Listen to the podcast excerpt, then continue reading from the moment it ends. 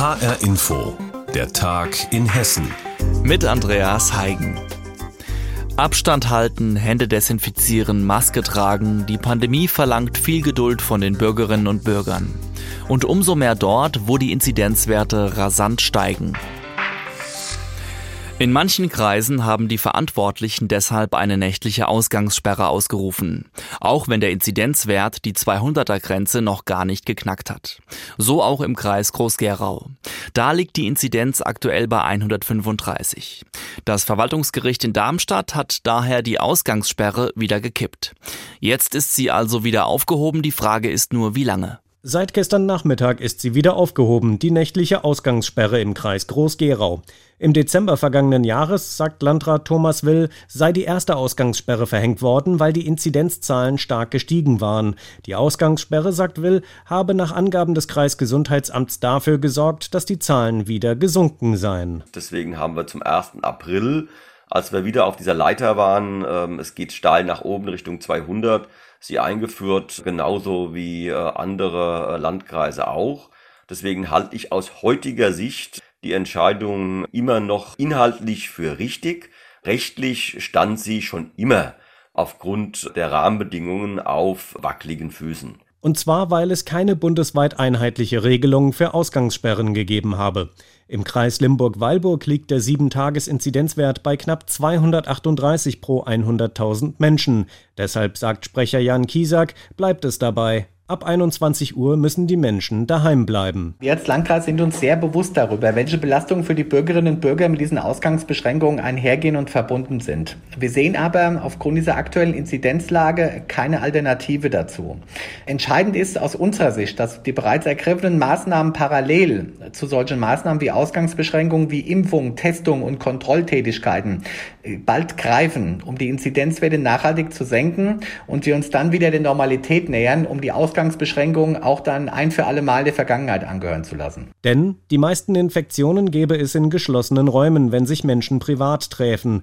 Durch die Ausgangssperre komme es nicht oder zumindest viel weniger zu persönlichen Begegnungen und damit zu weniger Infektionen. Im benachbarten Lahn-Dill-Kreis ist Landrat Wolfgang Schuster nicht von der Ausgangssperre überzeugt. Auch wenn hier die 7-Tage-Inzidenz bei über 257 liegt, ist die bestehende Ausgangssperre am Montag wieder aufgehoben worden. Denn, sagt Landrat Schuster, die Ausgangssperre habe zwischen Wetzlar und Haiger nicht dafür gesorgt, dass der Inzidenzwert wieder sinke. Wir sehen doch bei unseren Infektionszahlen, dass momentan der häusliche Bereich derjenige ist, wo die Menschen sich infizieren. Und was bringt dann die Ausgangssperre? Wenn die Leute zu Hause bleiben und sich eher anstecken, anstatt beim schönen Wetter auch nach 21 Uhr mal spazieren zu gehen. Er setze stattdessen darauf, dass die Menschen Abstand halten und Treffen vermeiden. Der Meinung ist auch Landratskollege Thorsten Stolz im Main-Kinzig-Kreis. Aber er bedauert, dass vergangenen Freitag die Ausgangssperre nach erfolgreicher Klage wieder aufgehoben worden ist. Denn auch wenn der Inzidenzwert bei aktuell 143 liegt, seien mehr Menschen in Krankenhäuser eingeliefert worden und auch die Corona-Mutanten seien auf dem Vormarsch. Ich persönlich rechne jetzt allerdings auch äh, damit, dass wir auch bei uns hier im Main-Kinzig-Kreis wieder eine nächtliche Ausgangssperre bekommen werden. Ganz einfach vor dem Hintergrund, das Land Hessen hat jetzt das Eskalationskonzept verändert, aber viel wichtiger ist, dass der Bund sich auf den Weg gemacht hat, bundeseinheitliche Regelungen entsprechend umzusetzen. Und es kann nicht weiter sein, dass mittlerweile Verabredungen zwischen Bund und Bundesländern jeder für sich interpretiert und die einen diese sehr stringent umsetzen und andere Bundesländer eben nur tatsächlich halbherzig. Das war ein Beitrag zur Ausgangssperre in Hessen von Reporter Mike Markloff. Wenn am kommenden Montag die Osterferien vorbei sind, geht es an den hessischen Schulen eingeschränkt weiter wie vor den Ferien. Was aber ab Montag neu ist, wer in die Schule kommt, muss zweimal pro Woche einen Corona-Test machen. Heidi Radwilas zu den Vorbereitungen an einer Schule in Kelkheim. Das ist eine Wissenslücke, die viele Schülerinnen und Schüler vielleicht lieber behalten hätten, nämlich wie macht man eigentlich einen Corona-Selbsttest? Den Schülerinnen und Schülern der Eichendorf-Schule in Kelkheim hat es Lehrer Leon Althaus so erklärt. Ihr müsst das in beiden Nasenlöchern das Wattestäbchen einführen. Nicht so weit, bis es hinten anschlägt, aber schon ein ganzes Stück rein, dass es einen Widerstand gibt. Ungefähr 15 Sekunden lang. Ich stelle einen Timer. Ab kommendem Montag müssen auch alle hessischen Schülerinnen und Schüler, die in die Schule gehen dürfen, zweimal pro Woche einen Corona-Test machen. Entweder als Bürgertest etwa in der Apotheke oder eben direkt in der Schule. Wer sich nicht als negativ getestet ausweisen kann, der darf nicht in den Unterricht. Die Corona-Tests in der Schule sollen die Schülerinnen und Schüler selbst durchführen unter Anleitung der Lehrerinnen und Lehrer. Die wiederum können sich von sogenannten Testpaten des Deutschen Roten Kreuzes unterstützen lassen, die zu Beginn zeitweise an den Schulen sind. Dass die Lehrer die Tests anleiten sollen, das verlange ihnen zu viel ab, meint zum Beispiel die Lehrergewerkschaft GEW. Lehrer Leon Althaus sagt, ins kalte Wasser geworfen fühle er sich nicht. Weil ich jetzt quasi diesen Probelauf schon hatte mit dem Ostercamp, wie das für meine anderen Kollegen ist, die das nächste Woche zum ersten Mal dann alleine machen müssen, das kann ich nicht beantworten, aber es ist natürlich schon noch eine zusätzliche Aufgabe, die wir jetzt machen müssen. Aber es ist keine schwere Aufgabe und es ist eine wichtige Aufgabe, um sicherzustellen, dass alle Schüler sicher an der Schule sind. Der Verband der Lehrer Hessen kritisiert, dass das Kultusministerium den Schulen keine klaren Anweisungen zur Organisation der Tests gebe. Durch die, so der Verband wörtlich, stümperhafte Umsetzung werde ein sehr guter Ansatz ad absurdum geführt. Kultusminister Alexander Lorz gibt zu, dass die Lage nicht einfach ist. Es beginnt schon äh, mit der organisatorischen Herausforderung. Sie müssen irgendwie arrangieren, ähm, dass äh, die Kinder alle vor dem Unterricht erstmal irgendwo anders hinkommen, um eben diesen Test durchzuführen. Dann muss diese Wartephase, bis man das Testergebnis hat, überbrückt werden, denn so schnell die Tests sind, aber es dauert halt doch ein paar Minuten. Also da ist schon eine Menge zu organisieren und mit dem Unterricht und mit allem anderen abzustimmen. Und klar, unsere Lehrkräfte, das ist auch nicht das, was sie von Haus aus gelernt haben. Nicht einfach, aber machbar, so hofft jedenfalls Lords. Denn mit Hilfe des Tests Testens sollen ja perspektivisch wieder mehr Schülerinnen und Schüler zurück an die Schulen. Zwei Schülerinnen der 10. und damit einer Abschlussklasse der Eichendorf-Schule in Kelkheim jedenfalls finden es nicht schlimm, wenn sie sich nach den Osterferien zweimal wöchentlich testen lassen müssen. Es ist halt ein bisschen unangenehm. Man weiß halt auch, wie weit man zum Beispiel in die Nase gehen kann oder nicht.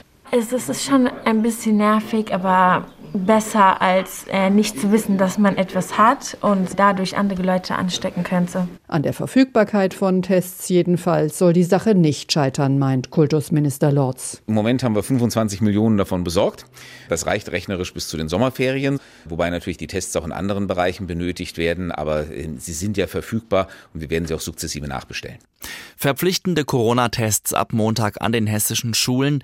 Heidi Radwilas über den Probelauf an einer Schule in Kelkheim. time. Von Union kann in der Union gerade nicht wirklich die Rede sein. Markus Söder und Armin Laschet konkurrieren auf offener Bühne gerade darum, wer Kanzlerkandidat der Union wird. Und für Armin Laschet wird es derzeit eng. Offenbar so eng, dass Hessens Ministerpräsident Volker Bouffier ihm zur Hilfe kommt. Ute Welstein berichtet. Es kann keinen Zweifel geben, auf welcher Seite Volker Bouffier steht. Er will Armin Laschet als Kanzlerkandidaten der Union sehen. Und so macht er noch einmal drastisch klar, dass das sehr ernst gemeint war, als sich das CDU-Präsidium am Montag für Laschet aussprach. Wir waren doch nicht umnachtet, als wir einstimmig das beschlossen haben.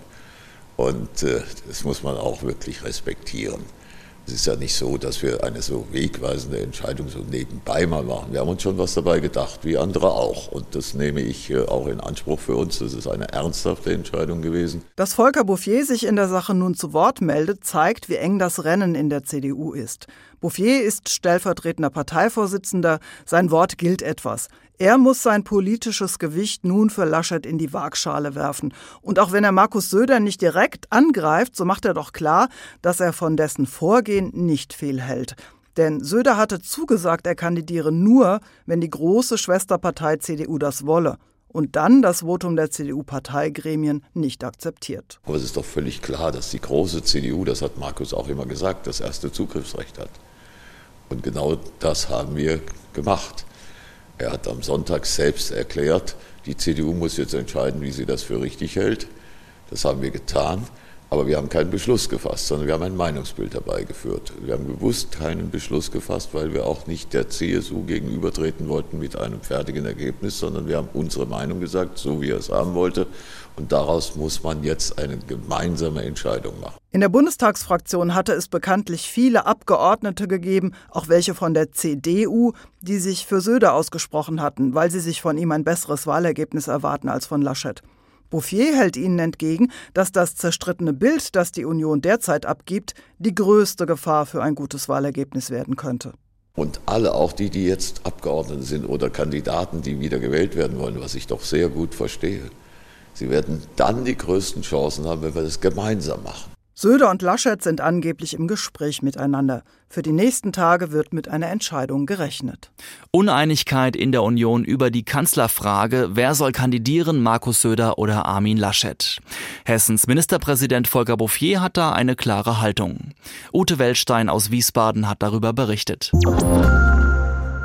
Es war ein Schock für die rund 1100 Beschäftigten im Werk des Automobilzulieferers Continental in Karben in der Wetterau. Das Unternehmen will den Standort schließen und zwar bis 2023. Die Gewerkschaft und der Betriebsrat sind gegen die Schließung, verhandeln aber gleichzeitig auch über einen Sozialtarifvertrag, falls das Werk in Karben am Ende doch wie geplant dicht gemacht wird. Es gibt nach dem dritten Verhandlungstag immer noch kein Ergebnis und deshalb streiken die Continental-Beschäftigten jetzt jetzt. HR-Inforeporter Tobias Weiler war am Donnerstag vor Ort. Bei eisigem Wind steht eine Handvoll Kontinentalbeschäftigte um ein Feuer in einer Blechtonne vor dem Werk in Karben. Die 52-jährige Jennifer Weber arbeitet schon viele Jahre im Werk. Das Aus für den Standort in Karben kam für sie überraschend. Am 1.9., als das verkündet wurde, hatte ich mein 35-jähriges. Morgens wurden die Azubis begrüßt und mittags hat man gesagt, dass das Werk geschlossen wird. Wie soll man sich da fühlen? Wegen Corona hat die Gewerkschaft IG Metall die rund 1100 Kontinentalbeschäftigten in Karben aufgerufen, zu Hause zu streiken, damit sich nicht zu viele Menschen vor dem Werk ansammeln. Nur wenige sollen vor Ort sein. Jennifer Weber ist eine von ihnen. Sie ist ratlos. Wir kommen gern arbeiten, wir sind ein tolles Werk, wir haben Preise gewonnen es gibt keinen Grund, uns zuzumachen. Wir verstehen es einfach nicht. Auch Frank Grommeck versteht nicht, dass Continental den Elektronikstandort in Karben bis 2023 schließen will. Der Betriebsratsvorsitzende des Werks regt sich noch über etwas anderes auf. Er sagt, um den Standort zu erhalten, haben die Beschäftigten in Karben in den vergangenen Jahren sogar auf Gehalt verzichtet. Die Kolleginnen und Kollegen haben 52 Millionen Euro geopfert von ihren Entgelten und als Dank kommt man jetzt mit den Schließungsplänen? Continental äußert sich auf unsere Interviewanfrage schriftlich. Wir sind uns bewusst, dass die Entscheidung zur Schließung des Automobil-Elektronikstandorts in Karben einen gravierenden Einschnitt für unsere Mitarbeiter bedeutet und auch die Region vor große Fragezeichen stellt. Die Entscheidung folgt einer intensiven Analysephase und ist aus unserer Sicht auch unumgänglich, um die Zukunfts- und Wettbewerbsfähigkeit von Continental zu erhalten. Das sieht die Gewerkschaft IG Metall anders. Sie wirft dem Unternehmen vor, Arbeitsplätze aus Profitgier in Billiglohnländer verlagern zu wollen. Sascha Kreiner will deshalb 24 Stunden lang streiken. Das ist so ein Vorgeschmack sozusagen darauf, was passiert, wenn wir uns nächste Woche immer noch nicht einigen können, weil die nächste Stufe, äh, die kann sich, glaube ich, jeder ausmalen. Was nach einem Warnstreik passiert, ist ja relativ klar. Vollstreik. Am nächsten Montag soll weiter verhandelt werden. Das Kontinentalwerk in Karben in der Wetterau steht vor dem Aus. Die Mitarbeiter sind deswegen in den Warnstreik getreten. Tobias Weiler hat berichtet. Und das war der Tag in Hessen mit Andreas Heigen. Und die Sendung, die finden Sie wie immer auch auf hrinforadio.de.